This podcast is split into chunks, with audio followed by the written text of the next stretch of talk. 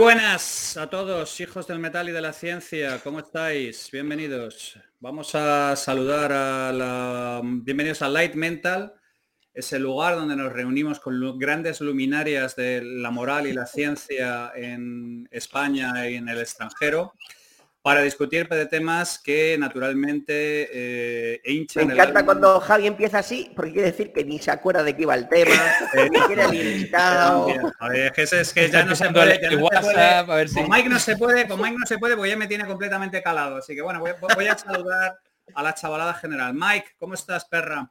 ¿Qué tal, Javi? buenos días, buenas tardes, buenas noches, buenas madrugadas para la gente según nos escuche. Así me gusta. También para la gente que, la gente mayor que quiere un, yerno como es debido y no lo que le ha tocado. David Alayón, ¿cómo estás?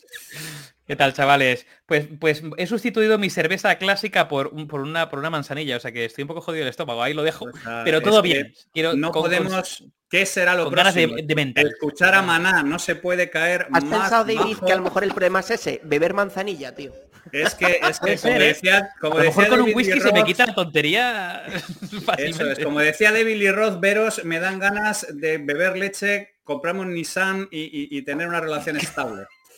Y hoy en nuestro Live Mental tenemos un invitado al que me está, me pone mucho traer aquí, me, me, me, me, me dilata los cuerpos cavernosos y me llena el alma de un gozo grande al gran Ricardo Tallar, donde vamos a hablar sobre la gran mentira del emprendedor español, lo que va a conseguir que nos cancele la mitad de la podcast, la podcast esfera, ¿cómo se llama? bueno, a ver, a ver, después de haber hecho ya un heavy mental en idealista, pues ya hemos cumplido. Ya hemos ah, cumplido. pero, sí, esa es la parte de vendernos. No, pero esa es la parte de vendernos de manera absurda al, capital. No, no, y aquí ya estamos hablando de que, nos cancelen, de que nos cancelen como es debido, de que, de que la comunidad de emprendimiento en España nos, nos, ponga en, en nuestro lugar. Así que bienvenido Ricardo, es un honor tener entre, entre, tanto desecho genético, un hombre de verdad que se viste por los pies.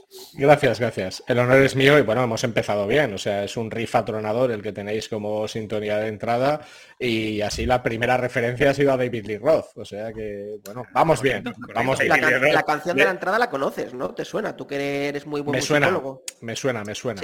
No es, de Jamendo, es de Jamendo, me costó un céntimo. O sea... Es bastante random, de hecho. Este, en este, podcast se habla de David Lee Roth porque, porque aquí manda la CEO. Si mandara Mike hablaríamos de Tangana y de, y de gente que ha muerto con SIDA en su cama y cosas de Rosalía. Exactamente, que es que aquí hay un poco de... Pereza, Pereza también era buen grupo, ¿eh? Pereza, Pereza también. Pereza tuvieron un momento excelso que fue cuando se separaron, que fue un momento que a mí me... Y Guti, y cuando le jodió a Guti, que eso fue un tema que no... El último, el último reducto de la música independiente real es el death metal. Ah, sí, eso, eso, efectivamente, hay un artículo maravilloso en Jotdown donde, donde hablaban precisamente de eso, de que es el último sitio de, auténtica eh, eh, libertad musical. Mike, por favor, háblanos de nuestro invitado. ¿Qué ha hecho? ¿Con quién ha empatado? ¿Por qué tiene Mira, de, aceptar que le invite? Tengo un sesgo cognitivo, tengo un sesgo cognitivo y es que conozco a Ricardo de mi vida anterior de hecho, yo vivía en otro país cuando conocía a Ricardo. Entonces, claro, tengo un sesgo cognitivo importante. Eh, porque, porque le tengo un aprecio desde la lejanía, le, tengo, le tengo una estima. Eh, es de esta gente, es de esta gente que con él la lejanía, ¿no?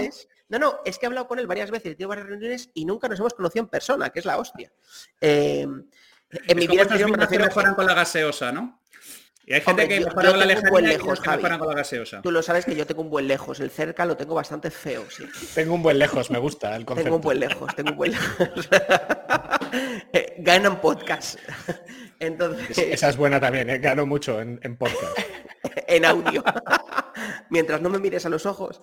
Eh, entonces, vamos a ver el perfil de Ricardo en Twitter, que se define como... Ahí va, bueno, bien, bien, está bien, está bien. Co-founder de flat101.es. Trabajando para mejorar negocios digitales. Dos puntos. Conversión y análisis. E-commerce, SEO, UX, punto. Rock, cómics y vino. Todo y, luego pone, y luego pone Translate Bio. Bueno, pero Translate Bio lo pondrá a Twitter, ¿no? Translate Bio. Pero bueno, hay que decir que, que de, los, de la gente que hemos ido trayendo, los Light Mental, creo que es la persona que lo tiene más en castellano de todos, ¿eh? ¿Ah, sí? Probablemente. Sí, probablemente, probablemente, sí, sí. Quitando Pues me parece, me parece muy triste. Quitando UX, SEO, CEO y co-founder, no tienes nada más. Pues si con eso te parece que es mucho castellano, yo creo que los que tienen un problema son el resto de personas. ¿eh? Sí. Probablemente, probablemente. con el, desde, luego, el, desde, luego, el, castellano no tiene problema. será, por léxico. Claro, pero, es que, claro, pero es que, o sea, hay cosas muy estúpidas aquí. O sea, por ejemplo, es como cuando, pues yo qué sé, copywriting. Bueno, pues eh, redacción publicitaria. Eh, yo, por ejemplo, cuando sale este tema siempre digo, mira, para mí de todas estas etiquetas, la que más sentido tiene es, es la de CEO. Porque al final, si tú trabajas con clientes internacionales o trabajas con corporaciones grandes, como, como es mi caso, pues es una forma de que todo el mundo reconozca de una manera clara cuáles son las atribuciones de todas las personas que tienen el famoso C-Level, ¿no? El CEO, el CFO, el CTO, etc, etc. Pero, hombre, el copywriting para decir redacción publicitaria, o, bueno, soy muy fan de, ¿cuál es la última expresión que oí? Hard stop. O sea, es hacer un, no sé si lo habéis manejado esto, pero mm, estás en una reunión, estás en una reunión y alguien dice, es la hora del hard stop. Pues es la hora de que la reunión se acabe. Sea, es porque hay un hard stop y hay un soft stop. Claro, si hay un hard stop es que hay un soft stop. Entonces el soft stop es vamos al baño, desaguamos. Déjame, déjame adivinar. Esto lo inventó alguien de Agile. Pero es, que Agile, pero es que Agile es del año 86, o sea, tampoco estamos aquí hablando Bueno, y fíjate lo malo que es que sigan intentando implantarlo. bueno, yo, yo los, eh, soft, los soft stops, los últimamente los escucho como bio breaks. Vamos a un No, no, no, no. Yo, pero fíjate, yo el otro día, el otro día en una reunión pero, me dije, pero, pero, el otro, el otro día, el otro día es parada para mear. Pero el otro, para o beber agua. el otro día, el otro día hace dos semanas a mí me dijeron biopausa y me moló porque era en castellano. Dije, hostia, biopausa, que es la manera fina de decir me estoy meando me estoy meando como biopausa. si no mañana. a ver, pero, biopausa estoy viendo la línea de productos lácteos de Danone hechos uh, precisamente para eso. Es que es, el Stat Brand hecho ya, está la historia hecha ya, ya no necesitas más. Hombre, BioBreak suena más cool, evidentemente. O sea, sí. Eh, eh, sí pero suena que una parte del Resident Evil o algo así. Eso es una cosa que no termina de no, no, no, no. Hay que decir que en inglés las cosas en general suenan un poco más cool y luego son más cortas, porque sí que hay, hay como una, ¿no? Hay como una economización del lenguaje. Es decir, copywriting o copy incluso, eh, claro, eh, traducirlo al castellano cuesta más, ¿no? Como CEO, consejero delegado, cosas así, ¿no?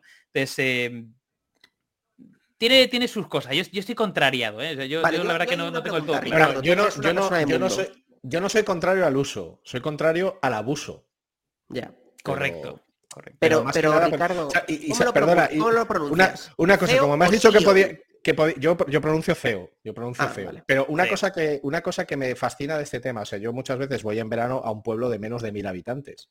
Entonces, claro, cuando tú vas a un pueblo de menos de mil habitantes y en una cena de verano te pones a hablar de, las cosas que las que trabajo yo y, vosotros, y hablas de y hablas del market fit, y hablas del el bio break, y hablas del copywriting, pues las probabilidades de que alguien te suelte una hostia porque piensa que le estás vacilando son el pilón, muy, son muy pero que muy altas, ¿eh? Son muy pero que muy pero que muy altas. Entonces, a veces viene bien, y lo digo totalmente en serio, a veces viene bien un poco recolocarte y decir, bueno, eh, que me entienda todo el mundo cuando hablo, ¿no? Porque, porque si no, lo que te hacen es lo que sufrimos todos cuando viene alguien, abusa muchísimo del lenguaje técnico y te quedas con una cara, generalmente suele ser alguien de sistemas, y te quedas con una cara de eh, no me estoy enterando de nada y tú sabes que no me estoy enterando de nada. Entonces, esto lo haces para tener una superioridad frente a mí. cualquier tipo de perfil, llevando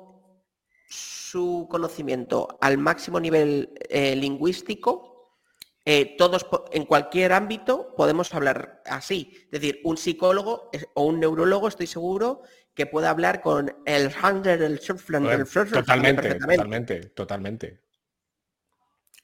Bueno, entonces, después de esta interesante tesis que os estáis sacando con la UNED sobre lingüística, hermenéutica e interpretación en tiempos de Guillermo de Baskerville, a mí fundamentalmente me gustaría que Ricardo nos hiciera una pequeña semblanza suya personal para ver con quién ha empatado para venir aquí a tocarle los cojones al sistema emprendedorial español, como vamos a hacer lo demás. Eh, básicamente me, gustaría, me gustaría que te, que, te cargaras de justificación, Ricardo, para luego la carnicería que vamos a cometer.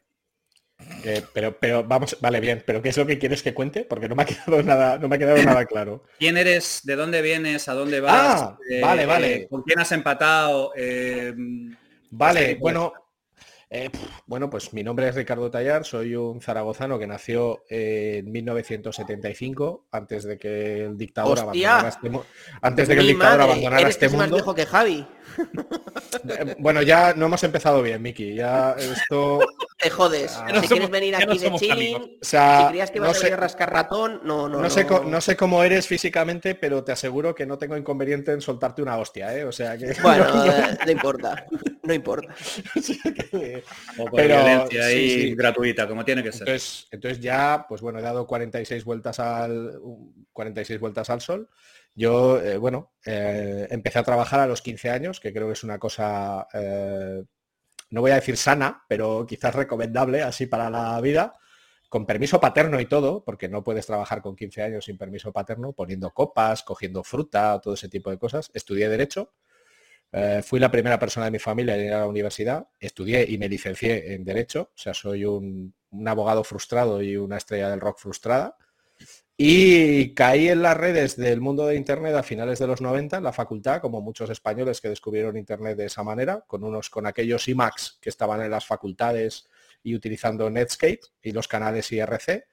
Y como siempre me han gustado mucho las artes plásticas, eh, bueno, pues como sabía utilizar Photoshop y hacía pijadas, hacía, diseñaba camisetas, cosas así, eh, empecé a hacer webs, porque las webs eran horrorosas, horribles, feas, como un puto demonio, y, empecé a hacer webs. Y aquello pues se acabó convirtiendo en un, en un, empleo. Y yo empecé pues en un ISP, en un Internet Service Provider, en un proveedor de servicios de Internet, comprando dominios por fax, eh, hasta el día de hoy. Entonces, siempre he trabajado en el mundo digital, siempre he trabajado vinculado al mundo de los negocios. Lo que hago hoy no se, lo que hago hoy no se parece en nada a lo que hacía hace 24 años. Eh, y a partir de los 30, más o menos, em, empecé a tener actividad empresarial que no a emprender, que eso lo hice antes. Entonces, bueno, a partir de los 20 y muchos, 30 años, empecé, bueno, pues a fundar compañías, eh, a intentar poner en marcha proyectos paralelos, lo que ahora se llama side projects, eh, todo este tipo, todo este tipo de, todo este tipo de cosas, ¿no? Hasta que eh, a los 37, 38 años, 37 años, fundé con tres socios más, Flat 101, que es una de las empresas que he montado y es la que mejor me ha ido. y, bueno, y hasta el día de y hasta el día de hoy. Y mi trabajo a día de hoy es el, es el de es el de un consejero delegado, es el de un, es el de, es el de un CEO. Yo básicamente represento a la empresa, gestiono los recursos de la empresa, defino la estrategia de la compañía, eh, intento definir los siguientes pasos para conseguir los objetivos, tanto a nivel de modelo de cultura como a nivel de cómo queremos hacer las cosas y cuando el tiempo me lo permite, que es muy pocas veces, pues sigo haciendo lo que siempre me ha gustado mucho, que es analizar situaciones y buscar soluciones a problemas que me encuentro. Así como resumen. Como, como anécdotas curiosas, empecé a tocar la guitarra eléctrica después de aprender a tocar la bandurria, que esto creo que no lo he contado nunca. O sea, yo primero aprendí a tocar la bandurria, que son 12 cuerdas en un cacharro así de pequeño, francamente. La distancia entre cabelitos y Enten Sarman es, es mínima francamente chungo tocar los sitios de Zaragoza en una bandurria eh, y, así como anécdotas así estúpidas, pues, pues eso, que he tocado en varios grupos, pero nunca he llegado absolutamente a nada. Y también he jugado al fútbol, al fútbol 7, 13 años federado y creo que soy uno de los peores jugadores que ha visto eh, este país. técnicamente, técnicamente desastroso, pero soy un fiel eh, replicante de las técnicas de Pablo Alfaro, para el que le guste. Creo que Cholo Simeone estará interesado en ti para hacer una transfusión sanguínea en este La gravesiña, ¿no? La gravesiña te salía... Pero, es... La gravesiña es... Ah, pero es curioso porque a mí el fútbol profesional no me gusta. Es un mundo que me repele muchísimo. No me gusta nada. Ni el fútbol infantil, tampoco me gusta nada. O sea, a ti te gusta Bueno, sí, sí. Sí. Eh, ya está, así como así como así como resumen, así como resumen. Como resumen bien, bien. así como resumen. Sí, es que hablar de uno mismo es una mierda, ¿eh? o sea, es muy es muy asqueroso, a mí no me gusta, pero bueno. Bueno, a mí a mí siempre me queda la duda si tú eras eh, mientras estuviste en la Facultad de Derecho estuviste en la Tuna y el tema de la bandurria lo cogiste de ahí o, tú o si en realidad tú eras el de la pandereta y el de los saltitos. No, no, no, mira, la tuna, la, la tuna siempre como creo que como cualquier persona eh, razonable, eh, me generaba siempre sentimientos muy contradictorios, ¿no? Eh, y de hecho te puedo decir que era... Entre, si matarlos o si con torturarlos valía. Sí, por ahí, por ahí. Y, creo que yo era, bueno, creo no, era el único hombre que llevaba el pelo largo en, mi clase. De 300 y pico personas, era el único tío que llevaba, que llevaba el pelo largo. La bandurria la aprendí a tocar con 11 o con 12 años. Y la guitarra a, los, a los 15 o por ahí. Con ese pedazo de púa que parece un dorito, que es una cosa que a mí siempre me ha fascinado. Tal cual. Tengo unas cuantas por aquí, pero es que sabes qué pasa, que con la bandurria no se liga una mierda. Entonces mm. tú no puedes ir a una chica que te gusta y decirle que tocas la bandurria porque... Espera, espera, espera, ¿Cómo que no? Espera, espera. Eso de con calzas, jubón y con 150 años y una bandurria resulta que no te comes una paraguaya, jamás lo hubiera podido creer. bueno, hay público para todo, ¿eh? Hay público para todo. es lo que te iba a decir, digo, no sé. No, bueno, pero me queda claro que te pasa me queda claro que te pasaste a la eléctrica para ligar, ¿no? Esa es la conclusión. No, bueno, en realidad no, ¿eh? En realidad no. Yo me pasé a la eléctrica porque, porque creo que el primer grupo de rock que realmente me gustó hasta el punto de comprarme, bueno, el primer disco que me compré fue de Queen. El primer disco que me compré, con el que pagué dinero tal. Y creo que el segundo o el tercero fue de Bruce Springsteen. Y también tenía, y también me compré un recopilatorio de Elvis. Esos son los que, esos son los que recuerdo. Pero es verdad que el magnetismo sexual que se puede llegar a desprender con una guitarra eléctrica y una pose eh, tipo Billy Duff de The Cult o ese rollo poco tiene que ver con el magnetismo sexual que desprende una bandurria. yo, también, yo también. aquí no lo dicen en el chat. No se liga con la bandurria, la tira a la basura. Yo también tengo claro que, si es eh, si la alternativa es tocar Soul Asylum, te va a caer, o sea, está clarísimo que no, no hay no hay competición de ninguna de ninguna clase. Muy bien, es, eso.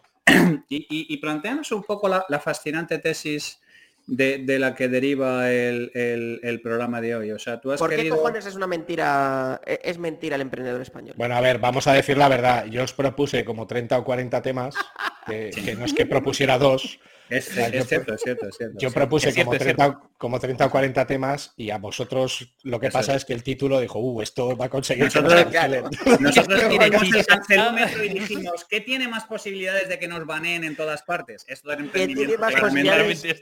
aquí hay dos órdenes para elegir los temas. Uno, posibilidades de que el abogado de Javi empiece a tener trabajo porque llevamos dos años y todavía ni una denuncia. No lo entendemos. No estamos dejando colectivos sin remover ni una puta denuncia. Hemos metido con todo Dios, ni una puta denuncia. Joder, así no hay forma. David Suárez a nuestro lado es un angelito. Y luego, em, por el clickbait, por supuesto. Claro, claramente. El clickbait, funciona mucho.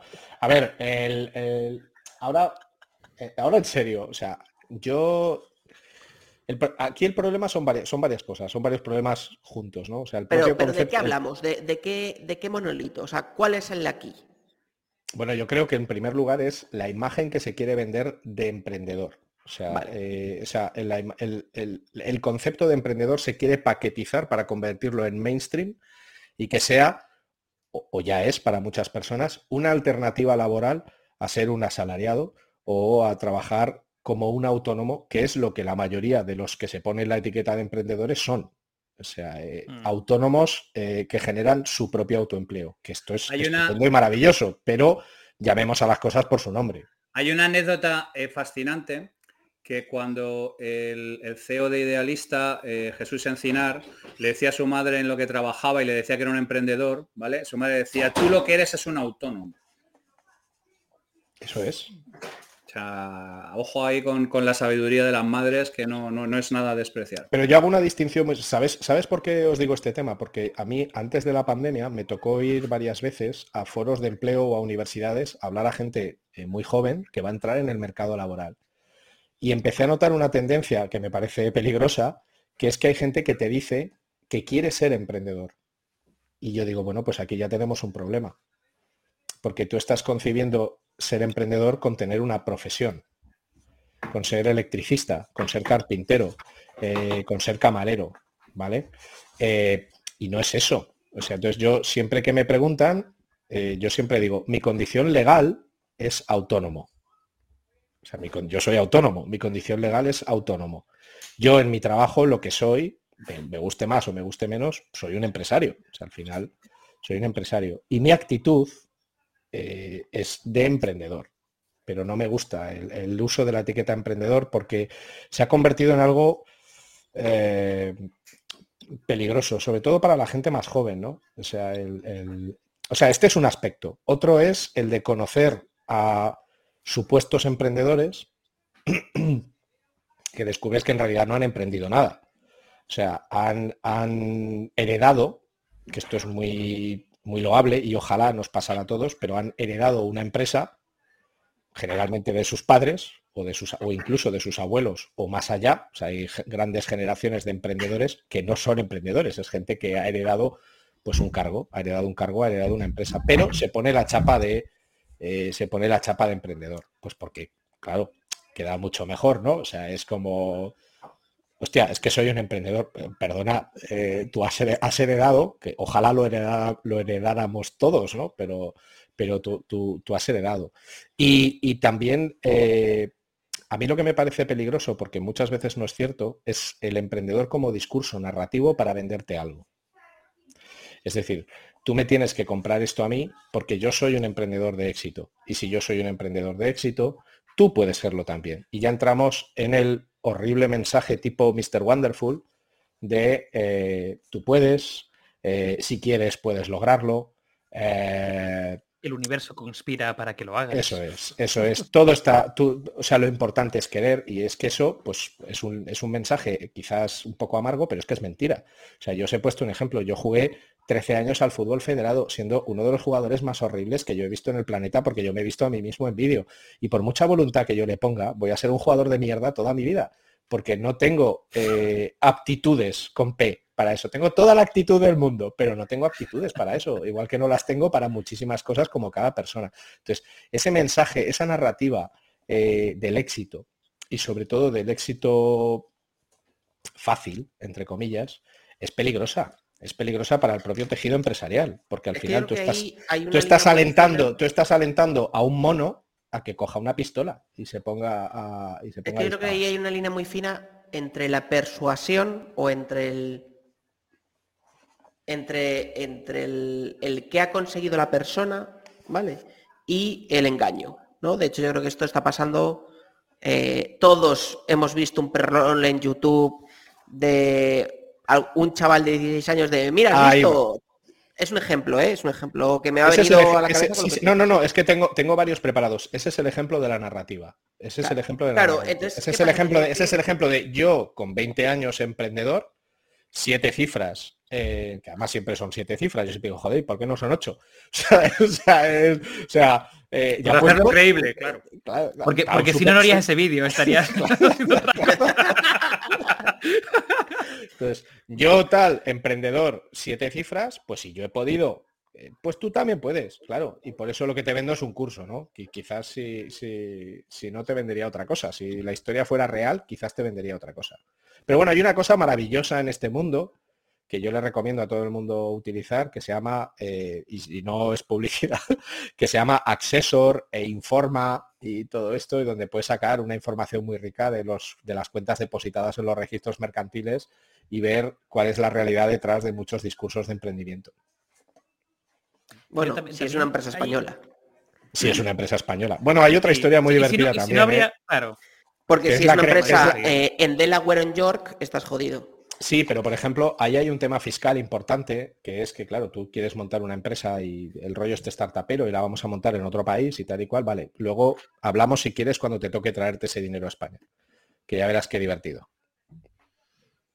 Yo, yo, voy a decir que aparte de la narrativa también hay, un, hay, un, hay una cosa que a mí me, me, fastidia de sobremanera, que, que, yo creo que apela un poco al, al, sesgo del superviviente, ¿no? Al sesgo del ganador.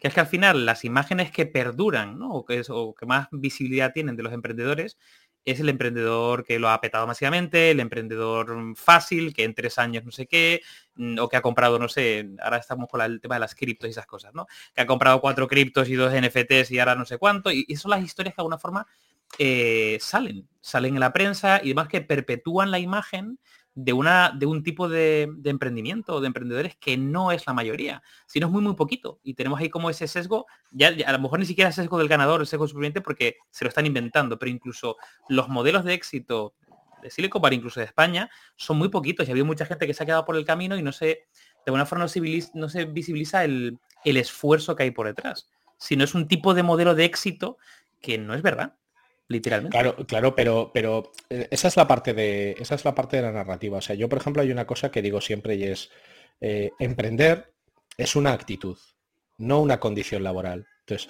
emprender simplemente es lo que hacemos las personas que cuando nos enfrentamos a un reto, a un problema o a una dificultad, lo que queremos hacer es un análisis más o menos acertado para plantear una solución y ejecutar algo y cambiar algo y, generar eh, una acción que produzca algo, que genere un cambio.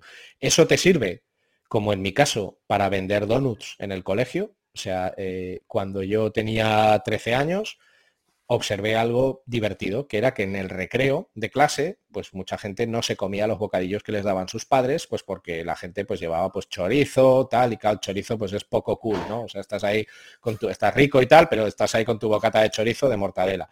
Entonces yo hice, pues vamos a llamarlo un emprendimiento. Y dije, hostia, pues aquí igual podemos hacer una cosa chula. ¿Y qué hacía? Pues yo compraba donuts, brevas, eh, bollicaos y mierdas de estas y las vendía en el recreo. Y claro, y me fue muy bien.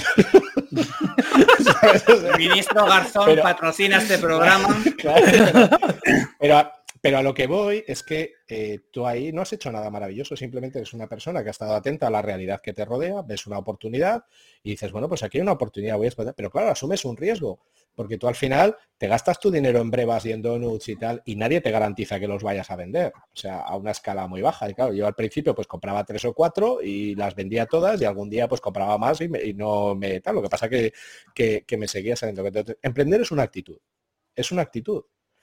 Eh, y se puede emprender perfectamente siendo empleado toda tu vida. Perfectamente. De hecho, hay empresas que tienen programas de intraemprendimiento brillantes que es vamos a aprovechar el potencial emprendedor y creativo de las personas del equipo para que propongan cosas y se hagan en la propia compañía. De, hecho, yo intento hacerlo a una escala mucho más, mucho más baja, pero emprender es una, es una actitud. Y luego están eh, las, las capacidades de gestión, o el montar un negocio o el montar una empresa, que es otra película distinta. Entonces, generalmente cuando se habla de emprendedor, se utiliza la narrativa del éxito que dice David para intentar vender lo que sea, literalmente, lo que sea. O sea, hay un libro, o sea, yo he buscado en Amazon libros eh, la palabra emprendedor. Hay 6.000 títulos. Buscas empresario y hay 3.000.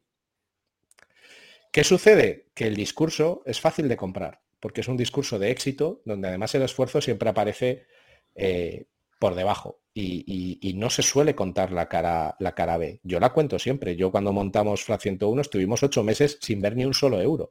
Entonces, eso implica que si tienes una hipoteca o tienes hijos o tienes cargas, pues ya tienes que tener un músculo financiero por detrás para aguantar eso. Y eso en una empresa de servicios. No te digo nada si has tenido que comprar stock eh, o has tenido que hacer otras cosas. Luego está el marco legal, ¿no? Eh, lo que es montar una empresa en España y las dificultades a las que te enfrentas, por mucho que ahora esté eh, la ley esta de las startups, que es una ley muy peculiar que invito a todo el mundo a que se lea. si Pero ¿cómo? ¿España Nación Emprendedora 2030 no está funcionando? No te creo, Ricardo. No te creo, qué inesperado. ¿Verdad? Er, eres un facha. Sobre todo cuando las, sobre todo cuando las medidas se nota que están hechas por gente que ha emprendido, que ha montado una empresa desde cero y entiende la realidad. y, entiende, y entiende la realidad a la que te enfrentas, ¿no? Entonces que, las mejoras estén vinculadas. un poco como los, los, manuales de estos de vida sexual sana escritos por sacerdotes y cosas por el estilo. Claro, pero, pero que me hables de reformas para las stock options en una startup que se supone que tiene pues como mucho 3, 4, 5 años de vida entonces, eh, entonces el, tema, el tema es ese, ¿no? O sea, yo creo que eso, yo creo que esa narrativa es dañina. Es dañina para los emprendedores que realmente lo son, sean o no empresarios, sean o no autónomos, y es dañina para las personas que compran el concepto de emprendedor como eh, una profesión, como un, yo, un wannabe. Yo voy a ser, yo puedo ser, eh, yo quiero ser tal. Y la gente pues se olvida de la cara B. Yo ahora, por ejemplo, estoy leyendo el libro de la biografía de Tim Cook que es como un, líder en la Pero ya se ha muerto. No. No hace falta. No hace falta, una biografía. yo, estoy viendo, yo estoy viendo el negocio, yo estoy viendo el negocio. La biografía de Tim Cook y vídeos del Atlético de Madrid para una clínica del sueño. Lo veo. Lo veo, lo veo, lo veo. O sea, pero, pero, a ver. pero ¿cómo puedes estar leyendo la biografía de Tim? O sea, perdón, disculpa. Javier cortó cuidado. Ha cortado. No, no, no, a mí se me ha pelado completamente el cable, macho. Además, Tim Cook es un tío que efectivamente tú puedes decir, hostia, Tim Cook. Impresionante, tío. ¿No os parece insulso? A mí me parece un tío ni fu ni fa. Pero es que en el libro se habla de eso, ¿eh? Pero lo gracioso, lo gracioso de Tim Cook es lo que no se ve. Entonces es como es, o sea, es la ética de trabajo, el esfuerzo, etcétera. Yo leo cosas a la vez, ¿no? Me figuro que como todo el mundo, porque también me estoy leyendo eh, la versión de Conan que han hecho estos españoles, ay, ¿cómo se llaman? Carras, ¿puede ser? Sí, puede ser. Eh, la versión de Conan. Sí, sí, sí, sí. Claro, Conan ya está liberado, o sea. Sí, ya es public domain. Es, de dominio público, entonces tú puedes hacer tu reinterpretación de, de Conan. Y hay, joder, Sangre Bárbara se llama muy recomendable, ¿eh? muy, muy recomendable. Casi al nivel de Barry Windsor Smith, muy, muy, muy recomendable. ¿De, clavos rojos? Eh, no lo sé. Sangre Bárbara se llama, por si queréis, por si queréis, por si queréis buscarlo. pero Windsor Smith tiene, tiene, una historieta canónica de Conan que se llama Clavos Rojos, que es, que es la hostia, vamos. Vale, vale, sí, sí. Es que yo empecé con, mira, yo empecé con Conan Rey, o sea, hice un poco el viaje al revés. Y ahora, por ejemplo, estoy leyendo los tomos de Conan, eh, la leyenda de Conan, de los de Kurt Busiek y eh, los que se hicieron en Dark Horse, que también están, que también está, que también está muy bien. Pero volviendo a lo del, volviendo a lo del emprendedor, o sea, a mí lo que me preocupa es ese mensaje. yo creo que todas las personas que hemos iniciado negocios, eh, que hemos tenido responsabilidad con personas, independientemente de que tengas un equipo de 10 o un equipo de 1000, también tenemos que poner encima de la palestra oiga usted, no compre este discurso porque se va a pegar una hostia muy gorda. O sea, lo, primero, porque nadie tiene que comprar el discurso de que el hecho de que no quieras montar una empresa te convierte en alguien que ha fracasado en la vida. Porque es curioso cómo el mensaje se está distorsionando hasta el punto de llegar a decir, si tú no te has montado algo y no te has hecho rico, es porque no quieres. O sea, hay un libro eh, que se titula Hazte rico siendo emprendedor. Entonces, claro, me gustaría que ese libro, ese título, se lo contáramos a, a los 300 compañeros que yo tuve en la primera edición del SIF Rocket en 2008, que éramos startups, a los 300 compañeros que tuve cuyas empresas han desaparecido a día de hoy.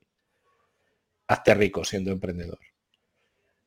Hombre, eh, una, cosa, Ricardo, o sea, por, también ahondar un poquito ahí porque me parece interesante esa, la distinción que haces. ¿no? Yo, siempre he dicho, yo, he iniciado un montón de proyectos a lo largo de, mi vida y siempre he dicho que yo no soy emprendedor, sino soy innovador, ¿no? Es decir, de característica personal, porque, porque soy más de como de iniciar cosas y no tanto de gestionar recursos. Dicho esto, dicho esto, eh, la innovación o ser innovador también me parece una, me parece una actitud, ¿no? Al igual que has dicho que emprendedor es una actitud, ¿no? Pero sí, que es cierto que específicamente innovar, emprender o ser empresario también en muchos casos se puede eh, asociar a un, vamos a decir, a un estadio de un, del proyecto, ¿no? Es decir, un, un emprendedor puede ser alguien que es soft break. Cabrón. Sí, sí. El... biologic, break. Yo no hago comentarios porque luego quien lo oiga en podcast no lo va a entender. Pero bueno. No, no, pero lo decimos. que lo oiga en podcast en YouTube que le jodan, que tiene que ver los comentarios en YouTube, joder. alguien, alguien, alguien ha hecho un bio break. vale, vale. Bueno, el caso es, ese, tipo de cosas que pueden ser actitud, que yo estoy de acuerdo que es una actitud, pero también se puede eh, llevar a un estadio específico de un proyecto, ¿no? Es decir, tú, por ejemplo, puedes, eh, es como la diferencia que, se suele decir entre startup y, empresa, ¿no? Es decir, cuando tú inicias algo que es... Eh, por defecto innovador, es decir, hay pocas referencias de lo que hay, em, no sé, en la industria, por ejemplo, o generas algo relativamente genuino o, pionero, ¿no? Puede decir que estás innovando en ese proyecto. ¿no? Eh, muchas veces cuando inicias un proyecto eh, empresarial, ¿no? Eh, es decir, ya constituyes una empresa o incluso ahora se habla de emprendedores sociales que no pueden ser una empresa, a lo mejor o empresa social o otra tipología. ¿no? Pero bueno, inicias un proyecto desde cero y empiezas a, oye, a, contratar a gente, es decir, ya, ya, no es un autónomo exclusivamente, sino empiezas a gestionar recursos, contratar a gente, suele decir que estás emprendiendo algo. ¿no? Y cuando de alguna forma llegas a un estadio de estabilidad, de alguna forma como que te pierdes en, en empresario porque de alguna forma has validado tu negocio, empiezas a tener recursos y empiezas, digamos, a tu rol cambia, ¿no? De alguna forma. cuando eres emprendedor es como hombre orquesta y literalmente, y cuando eres empresario, pues ya te ubicas en otra, en otra posición, ¿no? Es decir, que como que puede tener esa dualidad de ser una actitud, pero también de alguna forma eh, eh, definir en qué punto estás respecto, por ejemplo, a tu proyecto. ¿no? ¿Puede, tener sentido esto? Sí, sí, yo estoy totalmente de acuerdo contigo. De hecho, hay gente que es muy buena arrancando negocios y es muy mala gestionándolos. Y hay gente que es muy buena, eh, hay gente que es muy buena gestionando y es muy mala desde el punto de vista creativo o de arranque o de ver una o de ver una oportunidad. Y el viaje que comentas, yo lo he hecho y no es fácil. O sea, cuando tú tienes una empresa que factura poco o tienes un equipo de seis o siete personas, tienes unas preocupaciones. Cuando tienes otros niveles de facturación que hacen que, por ejemplo, la clasificación fiscal de tu empresa sea de gran empresa, que eso es en empresa, en España cualquier empresa que factura más de 6 millones de euros fiscalmente es gran empresa. Y eso tiene sus implicaciones y afecta a los modelos de gestión, etcétera. Eh, y tienes a lo mejor 200 personas, pues claro, todo cambia. Entonces, hay gente que sabe hacer muy bien una cosa, eh, hay gente que sabe hacer muy bien la otra y hay gente que sabe hacer la transición. A mí lo que me fascina es la mercantilización del término emprendedor como una etiqueta de venta de cualquier mierda, porque es así. O sea, es... Y me fascina si me lo quiero tomar a risa y me preocupa si me lo tomo en serio, porque yo creo que aquí y a lo mejor decís, hostia, eres muy exagerado, pero yo creo que aquí también hay gente que juega, y juega literalmente, eh, con las ilusiones de las personas. Porque es muy bonito venderle a alguien, eh, bueno, esto se ha hecho la publicidad toda la vida, pero es muy bonito venderle a alguien, eh, tú puedes ser no sé cuántos, vas a llegar a esto, las siete cifras, el Lambo, el no sé qué, y luego lo que tú estás generando es una enorme frustración cuando el 99% de esas personas no lleguen eh, a nada. Y además hay que decir que no tiene, lo primero, eso no tiene nada de malo. O sea, a mí me han salido muchas más cosas mal que las que me han salido bien. O sea, yo tengo el dudoso honor pues de haberme arruinado miserablemente, pero hasta el punto de, bueno, pues que lo que os decía el otro día, cuando decías, ¿estás nervioso?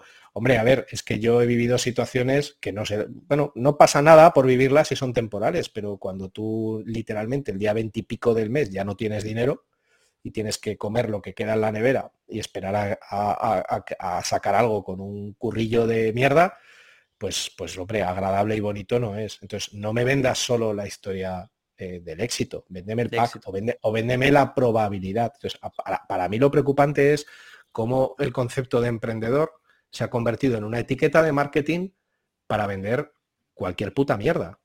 Eh, eh, de, todo, además. ¿Y tú crees que eso lo pasa en España? Pues mira, yo no sé si pasa en otros sitios, o sea, yo al final conozco mi realidad, entonces hablar de lo que pase en, Eslovenia... Espera, que Javi seguro que se ha ido 20 papers y sabe... No, no, no, tengo... bueno, aparte de que me he leído 20 papers y tal, eh, me estoy leyendo un libro de Amanda Montel que se llama Cultish, que habla del lenguaje del fanaticismo, de, los fanáticos, ¿no? del lenguaje que se utiliza para dominar a los fanáticos, y tiene un apartado dedicado a las empresas de marketing multinivel, a las cosas tipo Amway, empresas piramidales, historias por el estilo. Y te das cuenta que el eh, lenguaje es eh, Empresa, ¿Empresas piramidales o estafas piramidales? A ver, vamos a mm, bueno, es, que, es que es un... Es, un, es, que es ambiguo, ¿eh? Es ambiguo. Es un delicado territorio el que si no hablamos de Herbalife y abrimos aquí bueno, bueno, resumiéndolo mucho, es legal, es legal. Es, o sea, es, lícito. éticamente dudoso, pero es legal. Es, lícito, que diríamos en derecho, es lícito, pero... Pero el, de, hecho, de hecho, Javi, tirando, eh, un segundo, tirando de tu hilo, porque lo conecto con una cosa que comentó eh, eh, Ricardo, todos los cursos ahora mismo de convierte en un emprendedor de éxito, no sé cuánto, es, es una estafa piramidal. Es decir, cuanto más... O sea, tú formas no sé cuántas personas que lo único que pueden hacer es formar a otras en el mismo modelo que formar a otras, porque si no, no, no, no hacen otra cosa. O sea, que es estafa piramidal, puro y duro. Claro, es que, es que eh, bueno, básicamente la tesis de Amanda es que el lenguaje que se utiliza para convencer a la gente para entrar en sectas es muy parecido al mensaje que se utiliza en este tipo de compañías para llevar a la gente al huerto. Y hace poco apareció una especie de pseudo documental en, el diario.es de una chica que hablaba de otro tema, que era que, ella había hecho su parte de todo esto y que lo único que le esperaba era precariado, que le estaba afectando a la salud mental, que, ella había hecho su parte, por decir de alguna manera, que no encontraba trabajo de lo suyo y toda una serie de, narrativas que a mí me parecen bastante preocupantes en el sentido de que, de que, claro, yo me identifico mucho con lo que dice Ricardo. O sea, tú, tú no eres emprendedor hasta que no has tenido que echar un socio, hasta que no has tenido que ir a pleitear Hacienda, hasta que no has tenido que hacer un montón de cosas súper desagradables, hasta que no sabes cómo pagar las nóminas, hasta. O sea, hay una serie de cosas que esas sí realmente te proporcionan el carnet de emprendimiento y que no son tan bonitas como la narrativa oficial.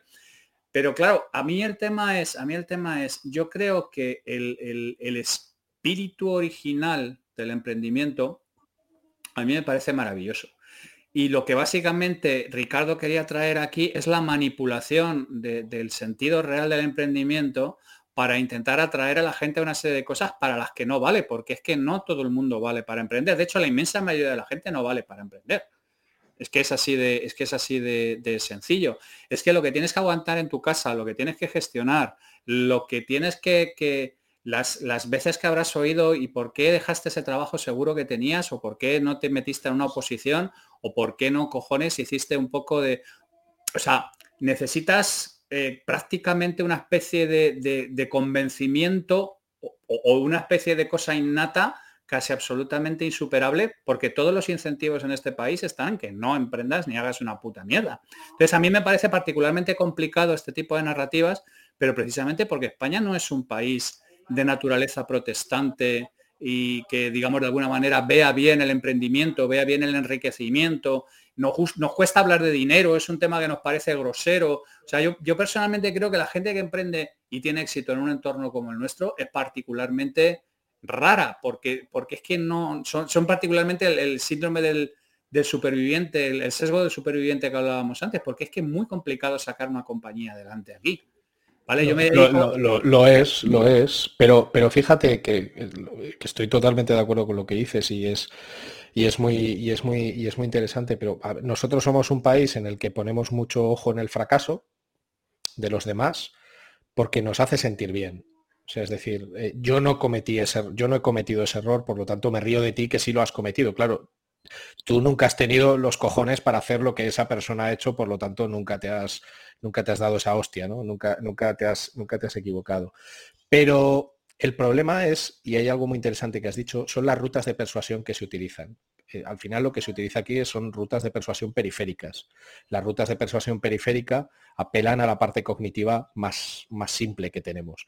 ¿Y, ¿Y cuál es el argumento principal que se utiliza en, en estas estrategias? El dinero y dos expresiones terribles, conseguirás la abundancia y conseguirás la libertad financiera. Vaya usted a saber qué significa eh, la libertad financiera. Pero el argumento principal es el dinero. En inglés se llama el fuck you money. El fuck you money. Ah, mira, claro que ya no te importa, ¿no? Ya como, como te sale por todos lados. Libertad financiera, tomar por culo todo, ya. Sí. Ya no te importa. Pero esto que ha, esto que ha dicho Javier a mí me parece súper importante porque es, es, verdad. O sea, es un, son yo tengo un apartado en mis favoritos donde lo que hago es coleccionar landing tras landing tras landing de eh, programas de emprendimiento, ¿no? Apúntate, eh, aprende a ser un emprendedor, emprende tu negocio y patatín, y todas, absolutamente todas, eh, cumple el mismo patrón, el mismo patrón, el mismo patrón y, no falla. Y es una persuasión pues muy de manual, muy, de, muy periférica, muy de manual. Un comentario que nos llega a Ricardo, José Antonio Neto aquí en el chat en YouTube, que nos dice, pero es que hay gente que emprende porque no tiene más cojones. Si ves en un municipio con un 30% de paro y te dicen que con emprender te forras, pues a cobrar el paro y gastarlo en cursos. Claro, aquí esto claro, desliga una mm. pregunta que es importante, claro, y es hasta qué punto debería ser legal ese tipo de comunicación eh, rozando la mentira o mintiendo, ¿no? Porque a veces es complicado, ¿no? De hecho, aquí hay un youtuber español, que no sé si lo tenéis fichado, que es Matamayo, que es muy, muy bueno, que hace, eh, es bastante seguido en YouTube y en Twitch, y hace eh, varios documentales sobre sectas. Entonces, la primera que lo hizo, porque no se especializó en este mundo, ¿no? Fue sobre el Palmar de Troya, ¿no? La secta de esta Andalucía, que todos la conocemos y tal, ¿no? Y entonces el tío, como es del mundo de YouTube y de Twitch, pues empezó a ver todo esto que estábamos comentando, ¿no? De eh, chavalitos en YouTube, en los pre-roll, que tienen por todos lados en Instagram y tal y cual. Y el tío ha hecho análisis de varias de ellas en sus vídeos, dando unas hostias de cojones. Los vídeos tienen millones de visitas. Y dice que es que esto debería ser ilegal, ¿no? Y hace un análisis, además el tío es periodista de investigación, se dedica a ello y es su trabajo en exclusiva, ¿no? De analizar todos estos casos, los desgrana, intenta hablar con ellos, se sienta con la CNMV y les enseña les dice, pero ¿por qué esto lo permitís? Porque al final parece que es que no hay un organismo que vigile por esto y debería bueno, haberlo, ¿no? Bueno, a ver, eh, la ley en estos aspectos es bastante clara, ¿eh? O sea, a ver, totalmente de acuerdo con el comentario. El tema es también quiero decir, lo que cada uno tiene que aprender a gestionar es su nivel de suspensión de la incredulidad. Es decir, cuánto me quiero creer las tonterías que alguien me está contando. Entonces, eh, bueno, mm, tiene sentido que alguien te diga, sí, pero tiene sentido que alguien te diga que invirtiendo mil eh, vas a ganar un millón. Bueno, ¿te lo quieres creer? O sea, la promesa es muy bonita, pero ¿de verdad te lo crees? Bueno, pues, pues la hostia te la vas a dar. El problema, yo no creo que el problema sea darse una hostia, es dársela repetidamente. Eh, pero, por ejemplo, mira, hay una anécdota muy curiosa. Yo un día me contacta una persona eh, por, por, LinkedIn y me dice, eh, supongo que el mismo mensaje se lo mandó a cientos de miles de personas. te hago un e-commerce por 70 dólares y en un año estarás facturando un millón. Y le dije, le contesté, digo, he mirado en el banco, tengo 7.000 euros, en lugar de, como los cobras a 70, hazme 100 y así eh, en un año ganaré 100 millones de, de, dólares. El tío ya no me contestó, o sea, ya quiero decir que el problema es hasta qué punto hemos decidido eh, rebajar nuestro nivel de cognición para creernos estas pamplinas. Que esto siempre ha existido, ¿eh? O sea, yo cuando era un chavalín me compraba el copito y el Mortadelo y leía Super López y salían recortables eh, de te vas a poner super cachas con un cuadernito que te vamos a mandar a casa para que hagas tus ejercicios y esto costaba 20 O los monos de mar que tenían familias. O los, o los, monos de mar, pero, pero mi sensación eh, general es que el nivel de incredulidad ha descendido. Hay unas, hay unas psicólogas bastante famosas que son Fisk y Taylor que tienen un libro fantástico que se llama Cognición Social. Entonces, en ese libro eh, hablan, entre otras cosas, de un concepto que es el de indigente cognitivo, que es que eh, las personas, sobre todo con la llegada de la masiva información que nos da Internet, hemos rebajado nuestra nuestro propio nivel de cognición. O sea, somos estúpidos voluntariamente. pero ahí yo, te y esto hace, y esto hace, esto hace que seamos mucho más eh, propensos a caer en, pamplinas, de, en pamplinas de este estilo.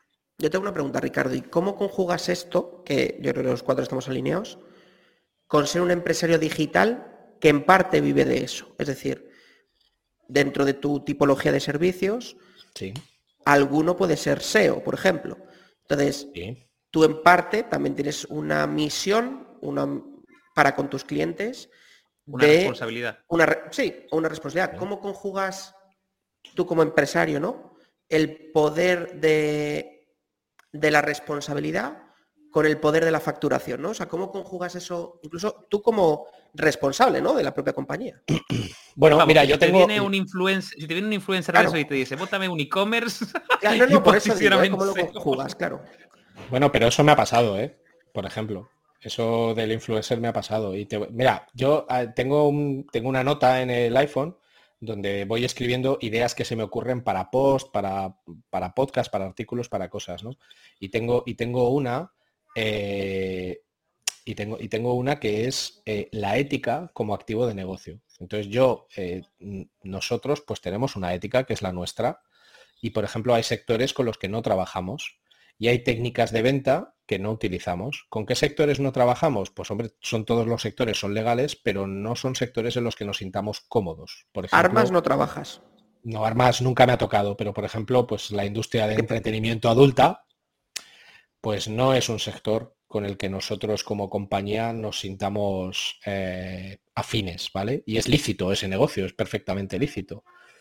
Ah, este es otro tema, ¿no? O sea, cada uno también tiene que definir en su compañía qué tipo de compañía quiere ser. O sea, eh, no, es, no es lo que vas a conseguir, sino cómo vas a hacerlo. Pero yo hay una cosa que me ha funcionado muy bien todos estos años comercialmente, que a veces lo cuento y la gente se descojona, que es decir la verdad. Entonces, a mí nunca me ha ido mal diciendo la verdad. Otra cosa es que sea agradable, que te genere situaciones incómodas o menos cómodas. Respondiendo a tu pregunta, Claro, yo a veces tengo reuniones comerciales con gente que dice, es que vosotros me cobráis X, fulano me cobra X menos 80% y además me garantiza estos resultados. ¿no? Esto ya es otra cosa, ya no salimos de lo del discurso del emprendedor, ¿no? Pero claro, yo lo que le digo es, bueno, si esta persona con este presupuesto te garantiza esos resultados, contrátala. Contrátala. y dentro, y dentro de un año, y dentro de un año estaremos hablando de nuevo. No, pero yo no me refería tanto a eso como imagínate, claro, que tú tienes una perspectiva que yo creo que es bastante sana, ¿no? Como, como moral y profesional, ¿vale? Que es pues em, tener una responsabilidad de qué tipo de comunicación y cómo de asertivo eres y cómo de claro eres en esa comunicación, ¿no? Pero claro, tú dentro de tu equipo puedes tener, voy a inventar, tres personas que hacen contenidos y SEO para un cliente, que están haciendo unos contenidos que son muy clickbait, que rozan la amoralidad, que no sé qué. ¿Cómo tú conjugas eso? no me refiero a tu opinión personal, sino tú como empresario, porque claro, a lo mejor están consiguiendo el objetivo del cliente y el cliente está encantado contigo, con la empresa, con el negocio, pero va un poco, roza un poco con la visión que tú tienes moral del tipo de negocios digitales, ¿no? Entonces, ¿cómo conjugas eso un poco eh, en tu día a día? O sea, porque claro, hay un, conflicto de interés, digámoslo así, entre lo bueno comercial, ¿no? O, para, el, para, el, cliente y lo que tú crees como em, empresario, ¿no? Llamémoslo así. Bueno, nosotros como compañía tenemos un código ético y tenemos una forma de actuar y tenemos eh, eh, un sistema en el que si se dan determinadas situaciones, pues la gente tiene que levantar la mano y decir, oye, me estoy encontrando esto. y, esas cosas, no te voy, fíjate lo que te voy a decir, no te voy a decir no suceden porque no lo sé a día no, no, no, me refiero, obviamente yo imagino que no, joder, porque creo que eres una persona que seguramente lo transmitirás dentro de la compañía, ¿no? Pero bueno, que mm. al final es, es, difícil que con un crecimiento, lo que cualquier empresa pues también puede suceder, ¿no? Que, que con un crecimiento, entonces por saber un poco cómo considerabas tú que era interesante mantener, oye, pues ese, ese equilibrio, ese difícil equilibrio entre dar un servicio a todos los clientes en un ecosistema en donde lo que funciona es eso, porque la realidad, ¿vale? Funciona eso. Bueno, yo hay discrepo, fíjate.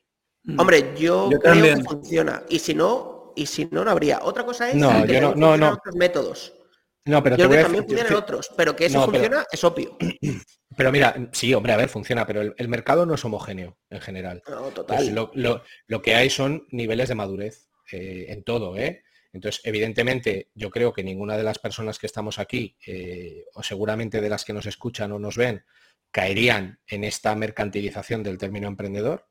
Otra cosa es que la etiqueta se use como un comentario que he leído, pues para alguien que vende plátanos en la calle, eh, trader o lo que sea, ¿no? O sea, eso es un superviviente, pero yo a eso no lo llamaría emprendedor. Lo que pasa es que yo, yo, creo que aquí se juntan varias cosas. Lo primero, y, de esto hablan mucho en el concepto de cognición social, curiosamente la humanidad en algunas cosas vamos hacia atrás. O sea, ahora parece que cada cosa que hacemos necesitamos tener un reconocimiento rápido e instantáneo. Entonces, si tú en lo que hagas, sea lo que sea, la etiqueta que llevas es la de emprendedor, parece que tu reconocimiento de cara a la sociedad es mucho mayor que si dices yo vendo churros en la calle.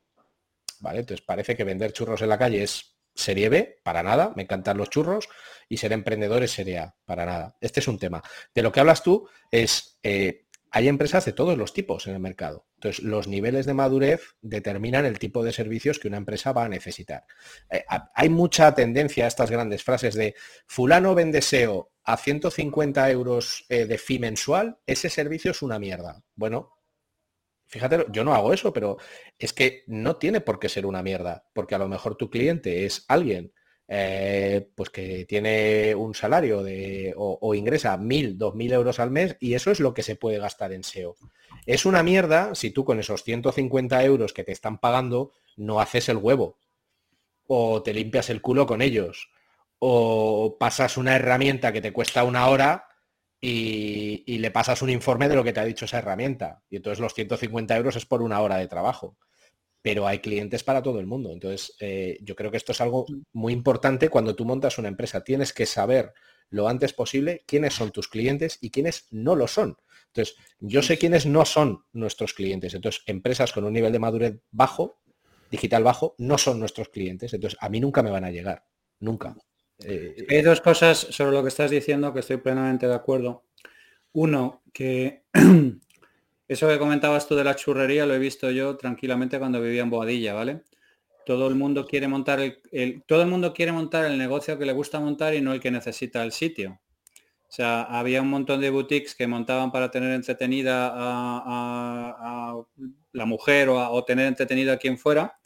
Y efectivamente el que se forró fue el que montó una churrería allí, que era lo que realmente hacía falta. Pero es un negocio muy poco glamuroso, está lleno de aceite, tiene poco esto y tal. Pues el margen del churro es entre el 60 y el 75%. ¿Vale? O sea, muchas veces el problema es ese, queremos montar un negocio cool en lugar del negocio que, realmente hace falta.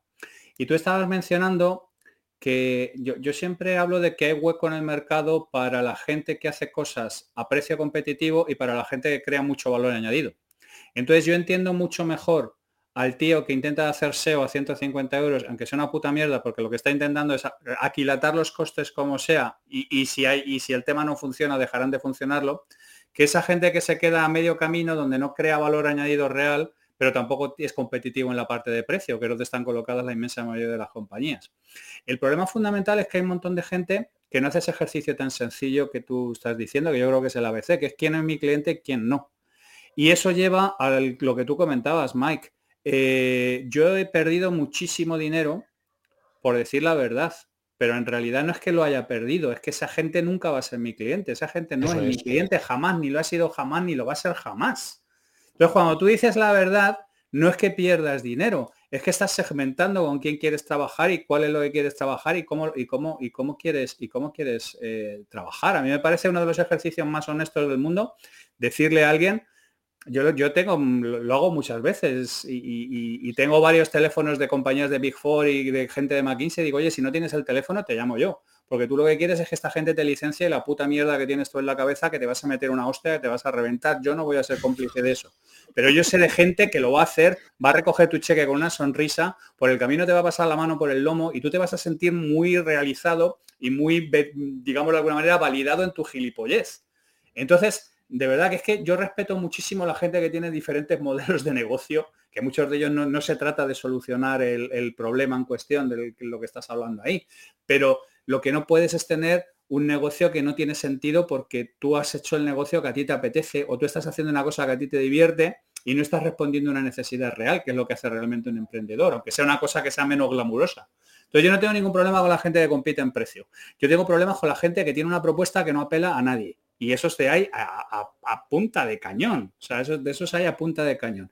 De hecho, este programa lo hemos llamado mal porque estamos hablando del emprendimiento. De hecho, lo que estamos diciendo es de, quien estamos hablando es de la gente que se llama a sí mismo emprendedor y no tiene ni puta idea de lo que, lo que consiste el emprendimiento más básico, que es resolver una necesidad que esté ahí fuera. Y cuando la prestas, prestarla de una manera específica y ocupando un hueco concreto. Es que yo respeto mucho a la gente que compite por precio.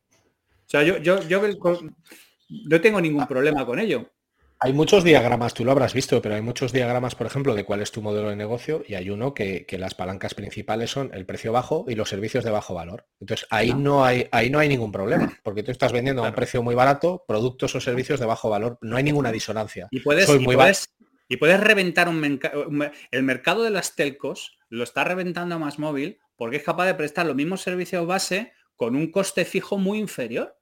Es que no pueden competir las grandes telcos en, esa prestación de ese servicio tan, tan sencillo, ¿vale? O sea, es que quiero decir que es que a mí me parece una estrategia legítima si tú eres capaz de mantener los costes bajos, trabajar en ese cuadrante sin ningún Es que lo es, es que lo es. Lo que pasa que aquí o sea, son varias cosas. Es que tú te sientas cómodo haciendo eso, que te guste hacer eso, porque realmente la clave es eh, que si tú eres un emprendedor, alguien que ha montado una empresa que quiere sacarla adelante, te tiene que gustar lo que haces porque te, vas a tener que partir el lomo durante muchas horas y durante muchos años para sacarlo adelante. Entonces, como amigo, lo estés montando, como no te gusten los churros eh, y estés haciendo churros, lo vas a pasar, lo vas a pasar eh, muy mal, lo vas a pasar muy mal, muy mal.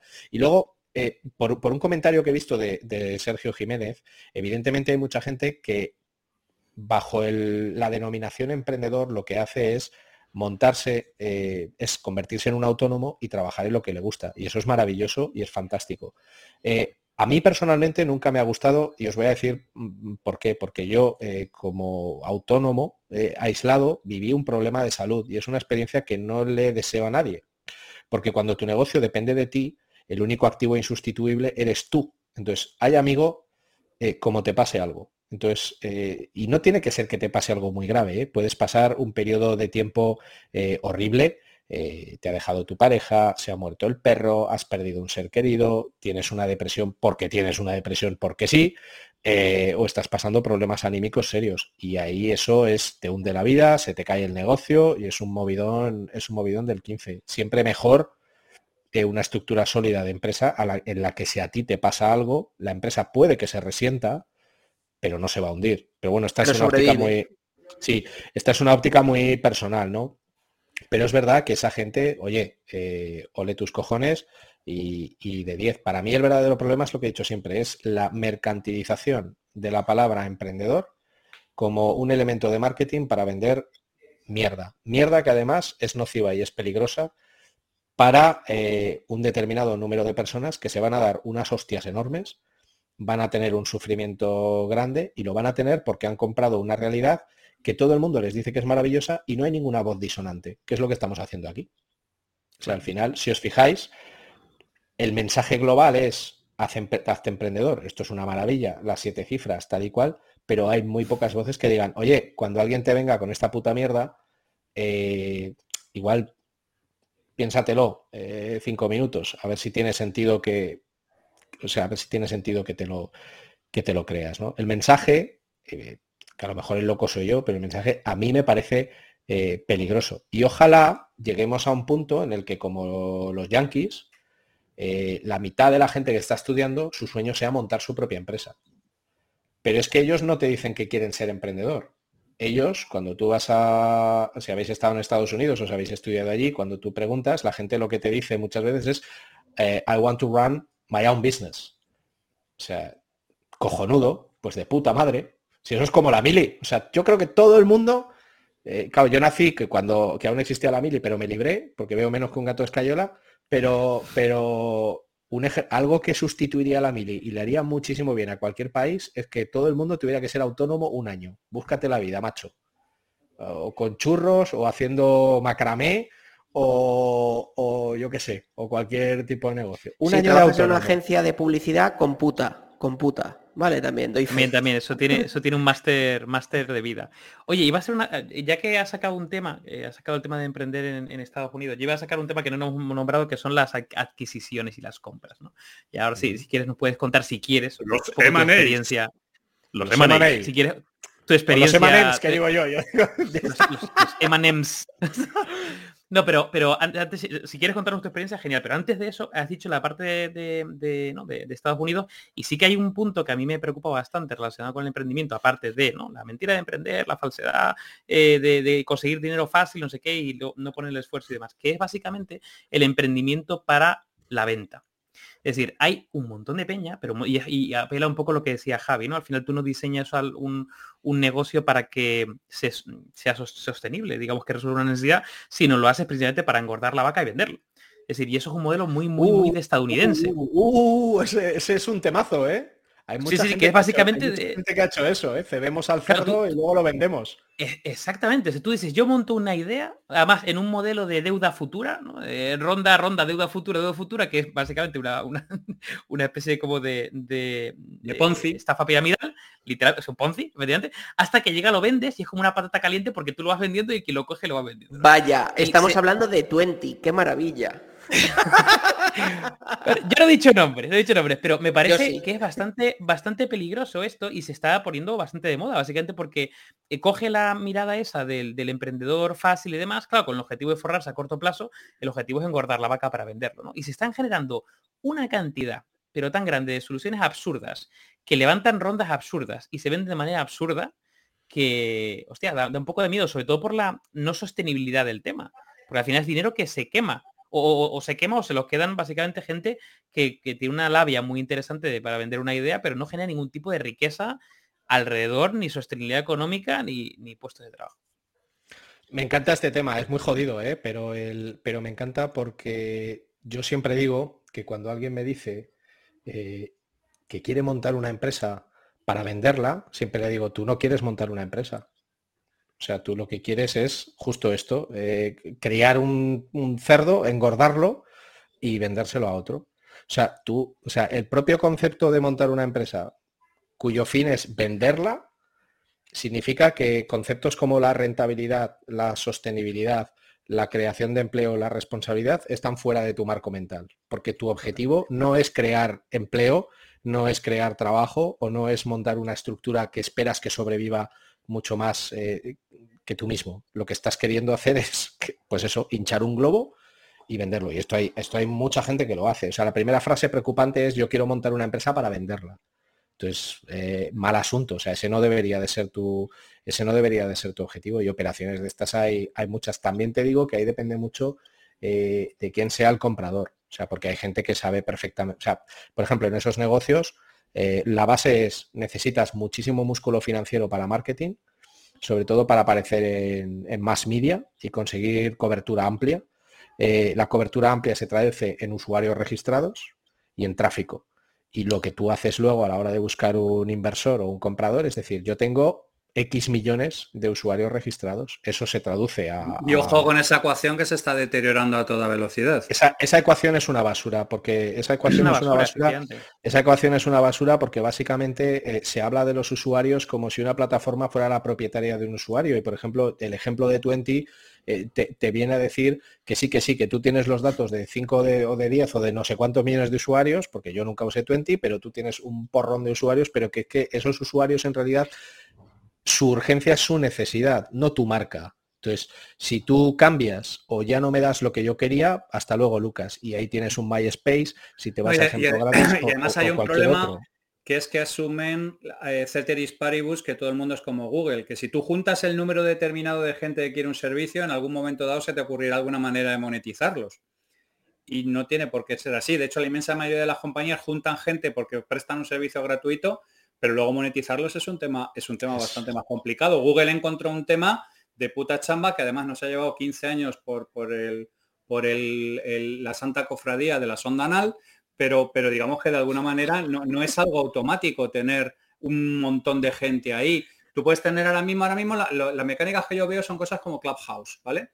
Que las que tú entras ahí, se genera un valor sobre no se sabe muy bien qué, se junta un montón de gente y lo mismo que se junta un montón de gente, la gente sale por la puerta porque realmente el valor creado es, si vosotros habéis estado viendo los, los mecanismos de valoración de Clubhouse, es que te descojonas vivo. Además, con, cosas absolutamente contradictorias a seis meses vista dichas por las mismas personas.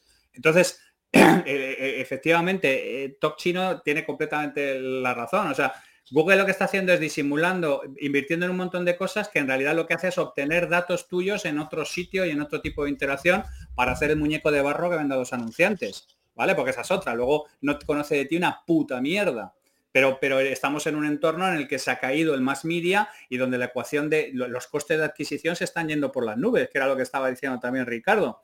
Entonces, eh, eh, eh, joder, es que estamos todos en una especie de la carrera de la rata gigantesca sobre premisas que fueron válidas a lo mejor hace 15 años cuando Google encontró el asunto, pero que ahora son muy, muy, muy cuestionables. Mira, hace 8 años o 9 años, David y yo nos rayamos eh, no sé si nadie se acordará, porque dijimos, ¿por qué no hay un método bueno de valoración de empresas? Un método de verdad, tiene que haberlo. Y yo recuerdo que encontramos un paper, seguro que ahora si lo buscamos lo encontraremos, de un profesor de contabilidad del IS o del ESIC, IS o ESIC, no me acuerdo, perdonar. IS, era un paper como de 80 eran números si no eran caballitos de colores, era No, no, como de, no, no, fuera de coña, un paper bueno, ¿eh? Como de 80 páginas de valoración de compañías en función de nuevos modelos digitales. O sea, muy bien enfocado, de verdad. O sea, no es sarcasmo. Y era complejísimo. Y el tío le decía, por rotación de... O sea, había métodos financieros, claramente financieros, pero luego, por volumen de usuarios en tu página por minuto claro, porque hay nuevas métricas que han venido a estos sistemas de valoración actuales que, como tú dices, no sabemos muy bien de dónde vienen y el tío intentaba desgregar e intentar analizar, pues, lo que dice, ¿no? Pues el PER, el CAPEX, no sé qué, para ver un poco cómo hacer esos métodos de valoración nuevos, ¿no? Y, es verdad, o sea, es que es un poco la locura. De hecho, Ricardo, yo no sé eso, ahora es, ¿no? ¿Cómo está claro, pero es, lo que te iba a decir, eso ahora está bastante desarrollado, ¿eh? o sea, no es, eh, o sea, yo creo que ha habido muchas Cuando tienes métricas, sí. Lo complicado es cuando tienes un PowerPoint, que ahí es Bueno, pero es que lo del PowerPoint yo creo que ya, a ver, A ver, se dan varias cosas. Ahora hay, ahora hay mucho dinero en el mercado. O sea, al final con el COVID hay mucho, mucho dinero en el mercado. Entonces, Ricardo, ¿dónde tienes el Lambo? Joder, ¿dónde tienes No, yo no, no gasto, no gasto, de, no gasto de eso, eh, no gasto. Yo nací pobre y pobre moriré, ¿no? El, el, es, que ahí tienes... Claro, pero es que tienes que venir de una cultura de. Tienes que venir de una cultura de rico. Entonces, claro, mi madre era secretaria, entonces yo no no administrativa, como se dice, era secretaria, entonces no, no y luego fue pues funcionaria, entonces no, no había. Carlos Jiménez decía que el sueño de un pobre es una tortilla de patatas gigante. Pues es que es ese rollo. Entonces, cuando, cuando, tú te has criado con esa mentalidad, pues es muy difícil luego pasarte al mundo del Lambo, ¿no? Entonces mi concepto del éxito es otro, es el tiempo. Eh, pero, pero, claro, es el tiempo. Pero ahora hay mucho dinero en el mercado, eso es lo primero, eso es cierto. Eh, pero los mecanismos de valoración están mm, muy trabajados. O sea, yo he estado casi, sin casi, unos dos años, ¿no? Casi tres años en procesos de M&A y he trabajado con, varias, he aprendido latín sobre este tema y me ha sorprendido eh, la tecnificación de las valoraciones. Es decir, porque yo sí he vivido esa época, sí, sí, yo sí he vivido esa época en la que con un PowerPoint y un poco de labia te levantabas pero una señora lo que, ¿eh? lo, que, hacía falta. Claro, entonces eso ya mm, es verdad que sigue habiendo todavía muchas compañías que invierten realmente en los fundadores, pero es que eso tiene sentido. O sea, si tú al final... Bueno, o eh, no, te puede salir un Teranos. La historia de Teranos, que ahora va a salir en Netflix y tal, pero la historia de Teranos es como para decir, hostia, es el fake it till you make it mm, de libro, vamos. Bueno, o, tirando de Netflix, o tirando de Netflix podéis ver el documental de DeLorean, que también es fino filipino, de, montar cosas. Sí, el fundador, que es un historión de la ah, hostia. El, el, de DeLorean es, es brutal, ¿no? Que bueno, incluye hasta partes políticas por las fábricas de Irlanda, terrorismo, bueno, ahí de todo, ¿no? Qué maravilla. Sí, sí.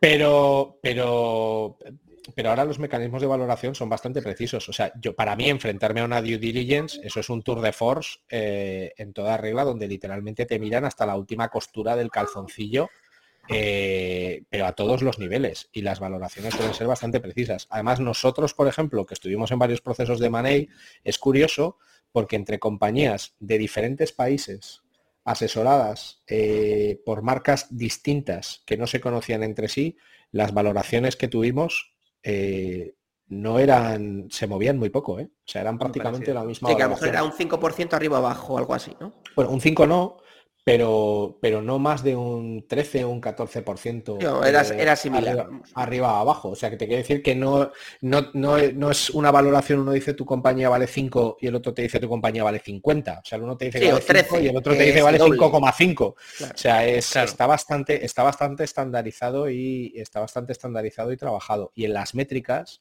es lo que dices tú. O sea, yo, yo tuve una empresa que ya no existe, donde íbamos con métricas a las rondas de a las rondas de inversión. ¿Y sabes cuál era el KPI principal para determinar el valor de compañía? Nuestra velocidad en la ganancia de usuarios, de dos tipos de usuarios. La, velocidad.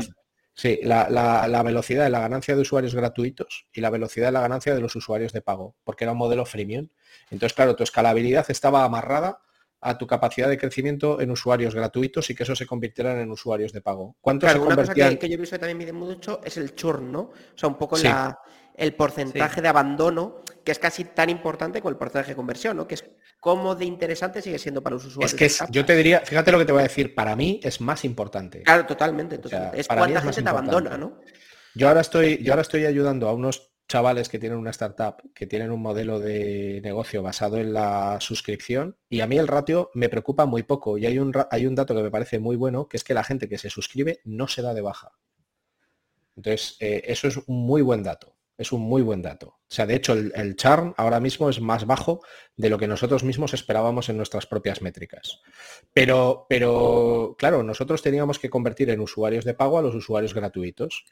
¿Y, qué pasaba? Que no ganábamos usuarios gratuitos a la suficiente velocidad para alcanzar una masa crítica que, impactara en cuenta de resultados. ¿Qué tenías? Dos alternativas. La primera era, la primera alternativa es necesito más dinero porque lo que necesito es hacer publicidad masiva. Porque para conseguir dos millones de usuarios no los vas a conseguir con anuncios en Instagram y en Google. Para conseguir dos millones de usuarios necesitas hacer lo que está haciendo Crypto.com. Salir en la tele con Matt Damon.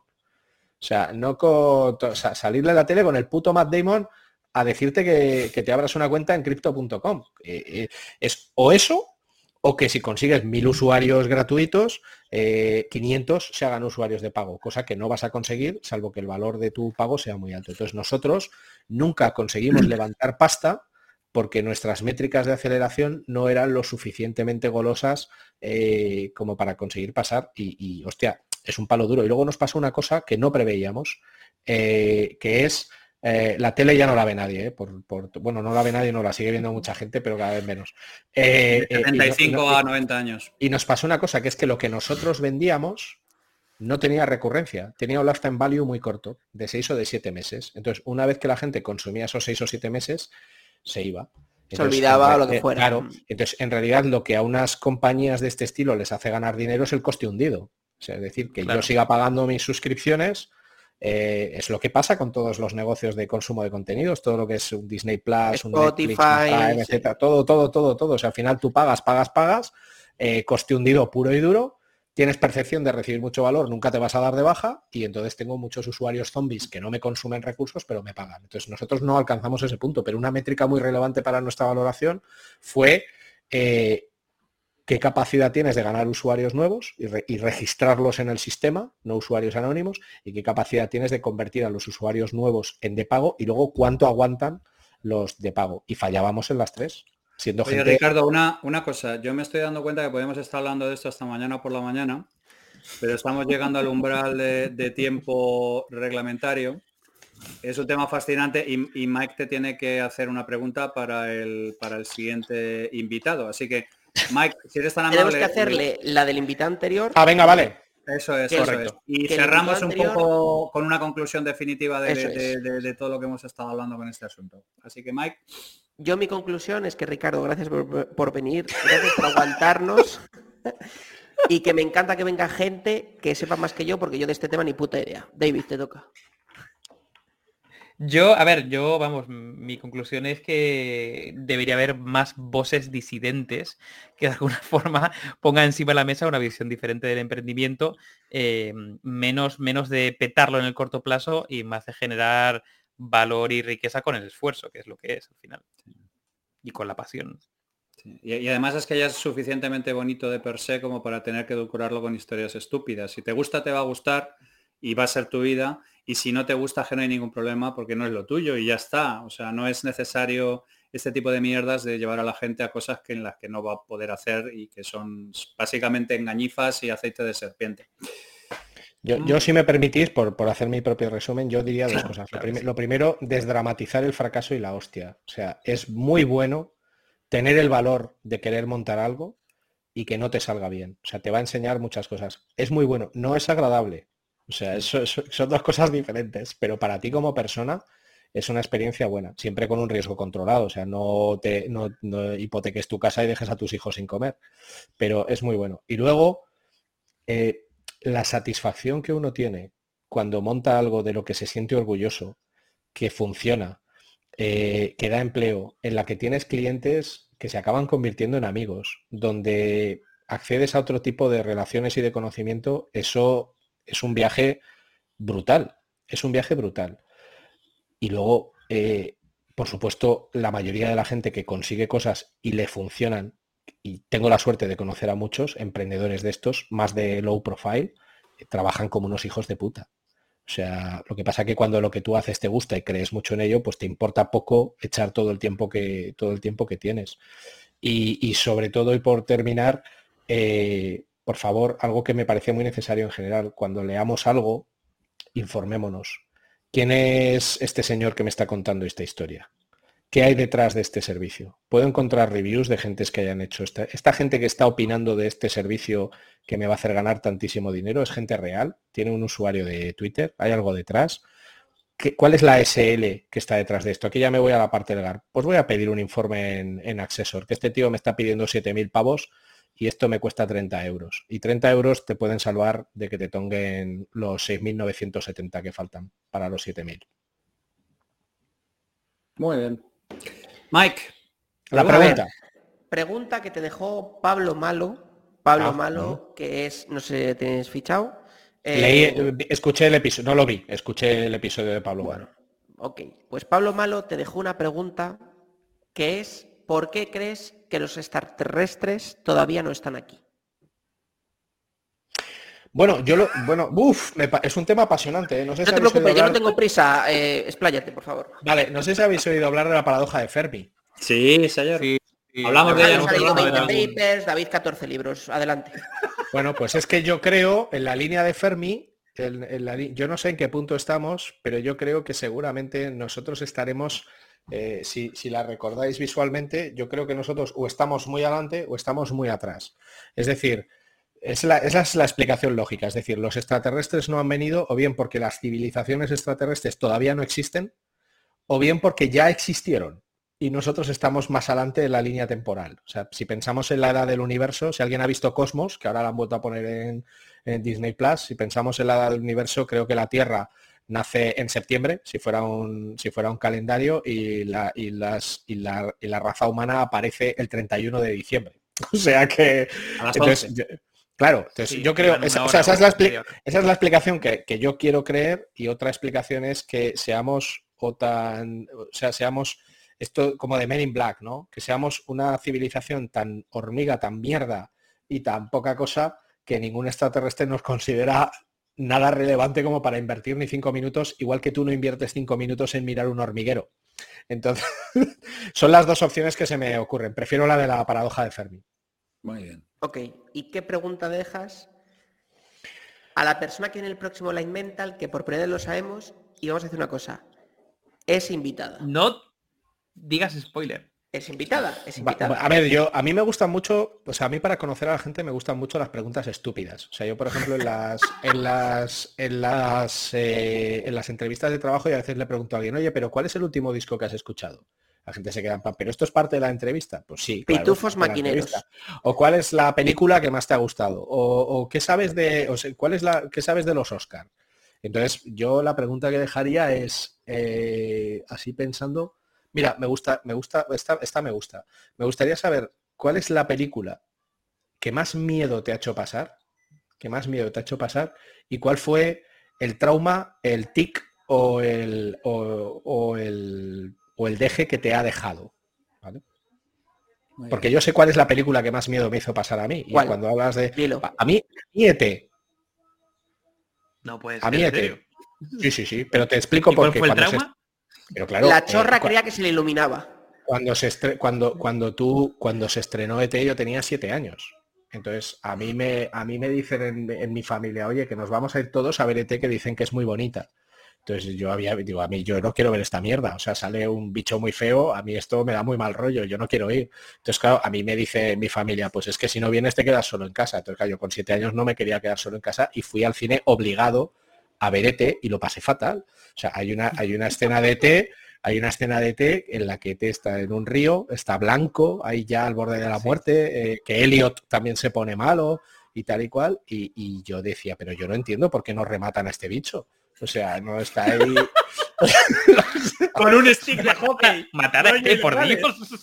Pero fíjate, fíjate, fíjate el miedo que me dio, que, estuve, estuve durmiendo bastantes meses con un abrecartas debajo de la, de la almohada.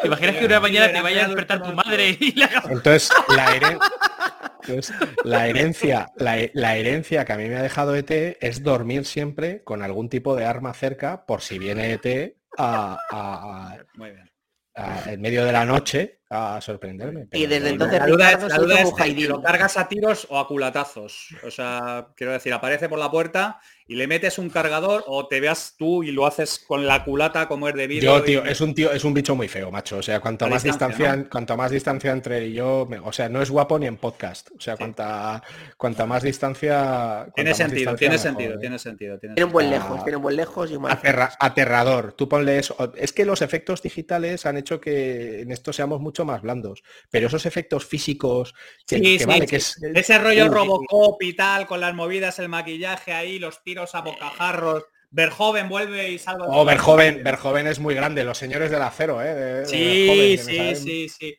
Tetas, sangre y violencia. Ese es Eso, hombre, unos tíos que para cargarse al, castillo le lanzan trozos de carne con peste para, para que para envenenar el agua. Ver joven, ver jóvenes, las cosas y, es muy grande. Starship Troopers hay que re... poco yo para educar a los Vamos a ver, ¿podéis dejar de hablar de cosas de abuelos cebolleta, por favor?